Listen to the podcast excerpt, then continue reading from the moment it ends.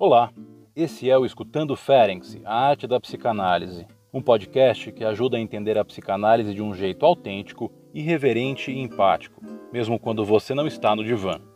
Com episódios semanais, diferentes analistas do Grupo Brasileiro de Pesquisa Sandor Ferenc apresentam e discutem o pensamento desse ilustre pioneiro da psicanálise. Coloque seus fones de ouvido e seja bem-vindo. Olá, aqui é Diane Viana, psicanalista, doutora em teoria psicanalítica pela UFRJ, membro do Núcleo de Estudos em Psicanálise e Clínica da Contemporaneidade e do Grupo Brasileiro de Pesquisas Sandor Ferenczi. Estou aqui hoje para falar para você sobre uma entrevista concedida por Ferenczi ao escritor e seu amigo húngaro Deso Costolani para o público da revista literária Stendo. Posteriormente, essa entrevista foi incluída nas obras completas do psicanalista e vocês podem encontrá-la no volume 2 com o título Consulta Médica. Recomendo lê-la na íntegra. Alguns elementos são importantes para situá-los nessa conversa. Abril de 1918, data em que se deu a entrevista, foi também a data em que se deram os primeiros registros de contaminação pela gripe espanhola na Europa, que nos meses seguintes teve a repercussão dramática que conhecemos pela história dessa pandemia. 1918 também foi o derradeiro ano da Primeira Guerra Mundial, e pouco antes de seu fim, em 28 e 29 de setembro, realizou-se em Budapeste o 5 Congresso Psicanalítico Internacional, no qual Costolani compareceu e, inclusive, escreveu, a pedido de Ferenczi, um pequeno texto intitulado Charuto de Freud. É digna de nota a observação de Balint no seu prefácio ao volume 2 das obras completas de Ferenczi, ressaltando que os anos de 1913 a 1919 foram férteis em acontecimentos, tendo acarretado importantes variações na sua produtividade. O ano de 1918, que está aqui em relevo para nós, foi um desses anos magros, para usar a expressão de Balint, em que Ferenczi produziu apenas dois artigos. São eles A Psicologia do Conto, e vejam já a interface dele com a literatura, e Efeito Vivificante e Curativo do Ar Fresco e do Bom Ar, Título muito sugestivo, inclusive, de um ano pandêmico. Qualquer semelhança com o que ansiamos hoje não parece mera coincidência. Vale a leitura de ambos, está também no volume 2 das obras completas. Além dos acontecimentos externos recém-mencionados, o Balint atribui a escassez de textos deste ano a um enorme trabalho interno de Ferenczi, que estava a elaborar sua análise com Freud, bem como a consolidar sua experiência como analista. O parágrafo introdutório da entrevista nos informa que as ideias desenvolvidas nessa conversa com Costolani se encontram em um texto do Ferenczi de 1915, denominado A Era Glacial dos Perigos. Bem, adianto que o tema central, que levou o escritor a buscar o psicanalista para uma consulta médica, foi acerca do problema da guerra e da paz. O doutor Sandor Ferenczi, o doente, a humanidade. Não preciso dizer que encontraremos aí muitas aproximações possíveis com os nossos dias. E com isso já antecipo aos ouvintes a atualidade das reflexões dessas duas interessantes mentes do início do século XX. Como se trata de uma entrevista e não de um texto teórico conceitual, escolhi explorar o contexto desse acontecimento, a importância da literatura para Ferenczi e algumas curiosidades acerca da sua vida e de sua persona. Sabemos que Ferenczi vem de uma família em que a relação com a literatura era significativa. Seu pai era editor e livreiro.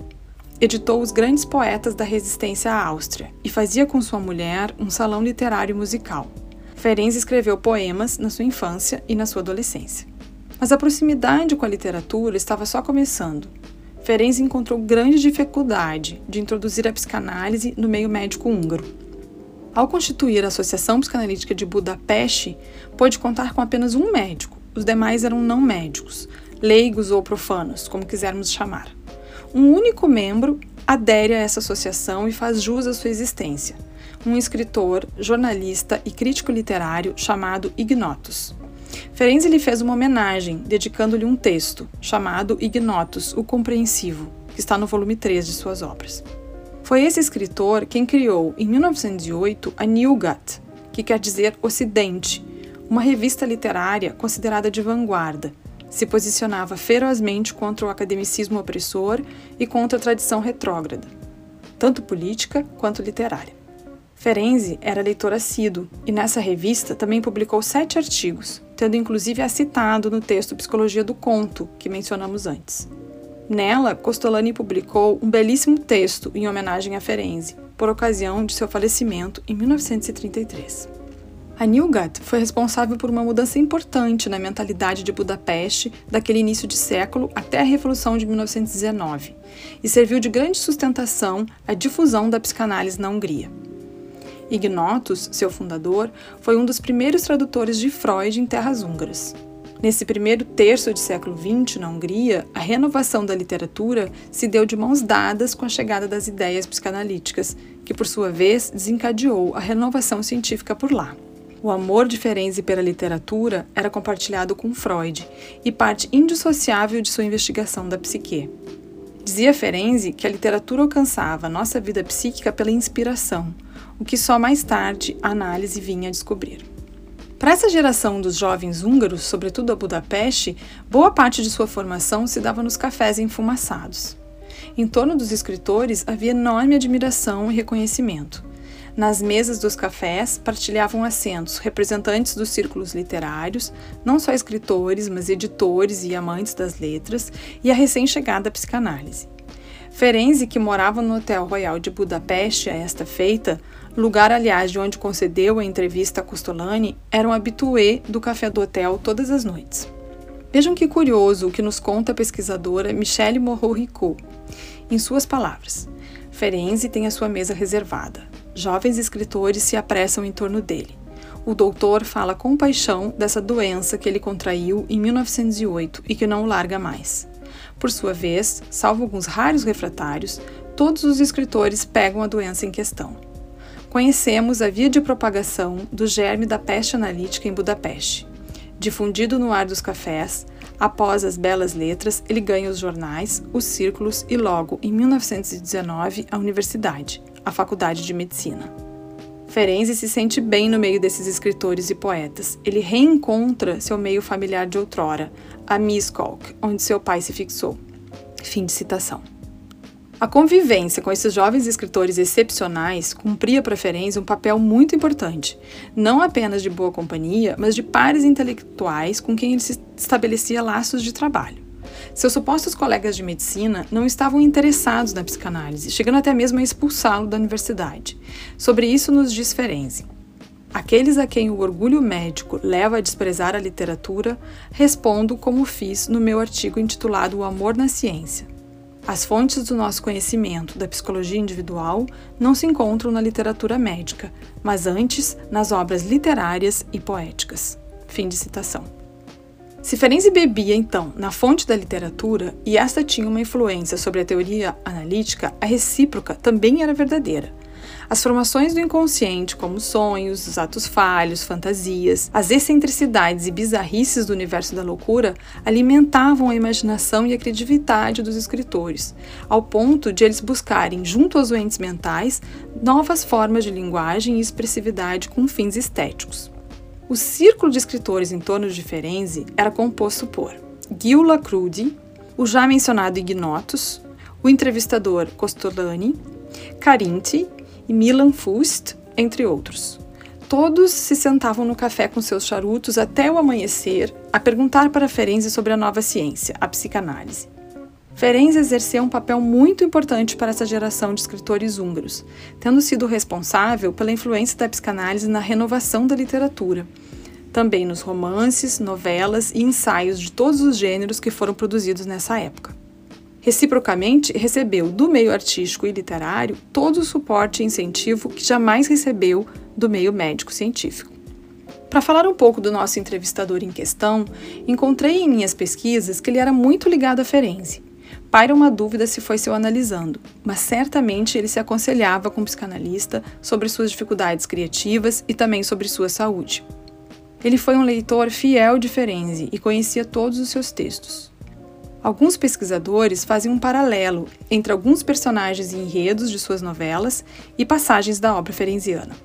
De todos os escritores desse círculo, ele foi o que teve sua obra mais influenciada pela psicanálise. Ele se interessava pelos doentes mentais e pela psicopatologia do início de seu século e era apaixonado pela relação estreita entre genialidade e loucura, até porque ele próprio carregava o medo e a angústia de enlouquecer. Muitos personagens neuróticos e psicóticos ganharam a vida nas obras desses literatos e alguns destes criaram o seu alter ego. O de Costolani é o personagem Cornel West. Recomendo sua obra O Tradutor Cleptomaníaco e Outras Histórias de Cornel West, editora 34, que pertence ao ciclo de relatos sobre esse personagem. Para o escritor, a psicanálise não era apenas uma forma de sublimação, mas tinha para ele uma função vital. Costolani nos conta que o escritor preferido de Ferenczi era Gyula Crudi, não apenas seus livros, mas o homem que ele era. Fica a dica para quem quiser ter a experiência de ler o escritor favorito de Ferenczi. Em português, encontrei apenas um título, chamado O Companheiro de Viagem, coleção Prosa do Mundo, da Kozak Naif, edição que conta também com um texto ficcional de Sandor Marai, outro gigante da literatura húngara, e que escreveu um comovente obituário de Ferenczi chamado Os Vivos e os Mortos, de fácil acesso na internet. Marai, 27 anos mais jovem que Ferenczi, despontou na literatura depois dessa geração, mas foi fortemente influenciado por todos e próximo a Ferenczi. Bem, eu poderia seguir contando a vocês tantas curiosidades sobre o entrelaçamento da psicanálise e da literatura na Hungria do início do século passado, um tema realmente apaixonante para os amantes dessas duas grandes áreas do conhecimento da alma humana. Para essas e mais informações, remeto o ouvinte para as pesquisas da psicanalista francesa Michelle Moreau-Ricou sobre a história da escola de Budapeste e para o livro que ela organizou, chamado Escritores Húngaros em torno de Ferenczi, edição Galimar, infelizmente ainda sem tradução para o português. Mas agora preciso lhes falar da entrevista, antes que acabe o tempo desse episódio. Diante da perplexidade frente à devastação deixada por quatro anos e meio de guerra, sem esperanças nem ilusões, Costolani decide então que há um médico que se deve procurar para saber o que se pode esperar para a humanidade. Ele não procurou um médico qualquer, ele procurou Ferenczi, um psicanalista, para endereçar as seguintes questões: Qual é o diagnóstico e qual é o prognóstico para a humanidade? Existirá uma esperança de cura para o doente? Ou teremos de renunciar a isso definitivamente? O que pensa a ciência da guerra e da paz e qual sua opinião sobre o homem? Ferenczi vai explorar muitas questões em suas respostas. Eu vou indicar aqui apenas algumas. A primeira delas é de que a guerra é um problema psicológico. Não no sentido de que a guerra explicite uma nova doença nervosa, mas no sentido freudiano mesmo, de que a causa da guerra é a natureza humana, os instintos que se mostram a nu. Ainda seguindo a análise freudiana, e lembremos que Freud, em 1915, escreveu Reflexões para os Tempos de Guerra e de Morte, Ferenczi aponta para a ideia de que não domesticamos nossos instintos, apenas os dissimulamos. E o caminho apontado para a dissimulação é o da idealização, na contramão da sublimação. A idealização faz o trabalho de encobrir os instintos primitivos de tal forma que leva Ferenczi a assinalar que a idealização e a maldade humana convivem muitíssimo bem. Contrariamente à idealização, o trabalho psicanalítico levaria o paciente à renúncia da perfeição imaginária. Levaria o sujeito ao encontro do que lhe é desprezível no mundo, no outro e principalmente em si mesmo. O que Ferenczi nos indica é que toda idealização comporta certo grau de negação. Nesse sentido, ele vai dizer que adoecemos porque não nos conhecemos. O que nos faz mal é o que não queremos saber, ou seja, o sintoma neurótico é uma espécie de negação assim como idealizar algo ou alguém é uma forma de negar a realidade, principalmente negando a agressividade e a crueldade. Quando perguntado por Costolani sobre qual seria então o caminho de uma evolução para a humanidade, Ferenczi responde que seria necessário tratar os povos e fornece um projeto para isso, pautado na sublimação e na educação. Sublimar os instintos perigosos, colocando-os a serviço de fins justos. Até aí, Ferenczi faz a leitura de Freud, na minha opinião. O mais interessante, me parece, vem a seguir, no que diz respeito ao seu projeto de educação psicológica dos povos, digamos assim, que além de fornecer saídas sublimatórias, deveria educar.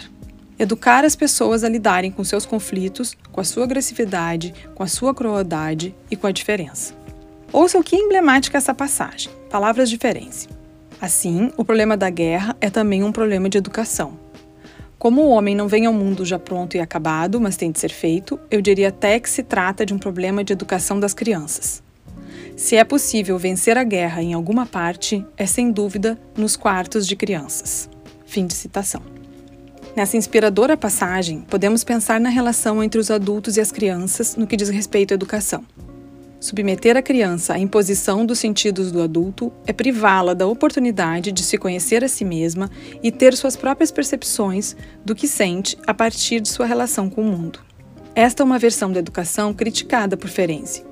Uma outra forma das crianças ocuparem seus quartos é aprendendo pela experiência da brincadeira a exercer o domínio de sua pulsionalidade e a estabelecer uma relação criativa com o mundo, tema largamente explorado por Winnicott na esteira do legado ferenziano. Assim, a leitura que eu faço do que ele chama de educar os povos é de que se trata de pensar como uma coletividade constrói, política e socialmente, condições de possibilidade para que os sujeitos que vivem nela encontrem meios de elaborar, simbolizar e sublimar seus instintos de forma alternativa à negação. As formas de negação que ele denuncia em sua fala Costolani são a do recalcamento, para falar do sofrimento psíquico de seus pacientes, na esfera das individualidades, e a idealização, para falar da negação como um fenômeno coletivo da humanidade. Sabemos que mais adiante em sua obra, outra forma de negação ganhará espaço, a do desmentido traumático. A educação pelo idealismo, que dita os princípios a serem seguidos, é duramente criticada por Ferenczi. Ele defende que o problema da guerra seja enfrentado, vejam que interessante, pela formação de professores de espírito livre, que por sua vez formarão os professores que educarão as crianças. Em minha leitura, ele não está falando do ensino formal dos indivíduos. Ele se refere especialmente a uma educação psicológica que não oblitere as vias de transformação da satisfação pulsional, mas que, ao contrário, através das letras, artes e cultura, alcancem a via sublimatória desejada. Sabemos que o tema da educação e da pedagogia é antigo para Ferenczi. Um de seus primeiros artigos foi Psicanálise e Pedagogia, de 1908. E nessa entrevista, o psicanalista reitera suas posições quanto ao tema. Se você ainda não ouviu o episódio sobre esse texto com o colega Gustavo Din Gomes, não perca. É uma ponte de articulação com o tema da educação que reaparece aqui nessa entrevista. Mais de um século nos separa dessa fala de Ferenczi, e ela me parece de uma atualidade impressionante. Primeiro, porque vivemos, assim como em 1918, assolados por uma pandemia. Mas também porque vivemos as consequências nefastas da idealização e do negacionismo, apontadas por Ferenczi como responsáveis pelo adoecimento da humanidade. Em tempos de recrudescimento de ideologias cegas, de ataques ao livre pensar, de cultura e educação sobrevivendo à míngua, de desmentidos sociais que perpetuam a política de guerra, estamos na direção oposta àquela que Ferenczi nos indicou como tratamento para a doença da humanidade. Que com a inspiração de Ferenczi possamos construir vias sublimatórias e simbólicas de existir e resistir na atualidade. A psicanálise não seria a mesma sem a literatura. E o nome desse podcast comporta esse fascinante encontro entre a arte e a psicanálise. Escutando Ferenczi, a arte da psicanálise. Não percam os próximos episódios. Obrigada pela companhia e até a próxima.